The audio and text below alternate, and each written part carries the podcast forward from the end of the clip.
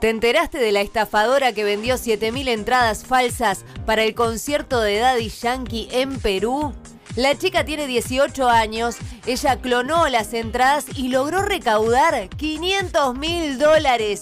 Ahora la están buscando, pero al parecer se fugó a España. El caso ha desatado un escándalo, tanto por la edad de esta presunta estafadora como por el caos que se registró en el Estadio Nacional, porque, bueno, miles de personas no pudieron ingresar al recital porque los tickets que habían adquirido eran fraudulentos. Las autoridades locales mostraron en conferencia de prensa la estructura que supuestamente creó la joven, quien por ejemplo vendió un mismo boleto 377 veces.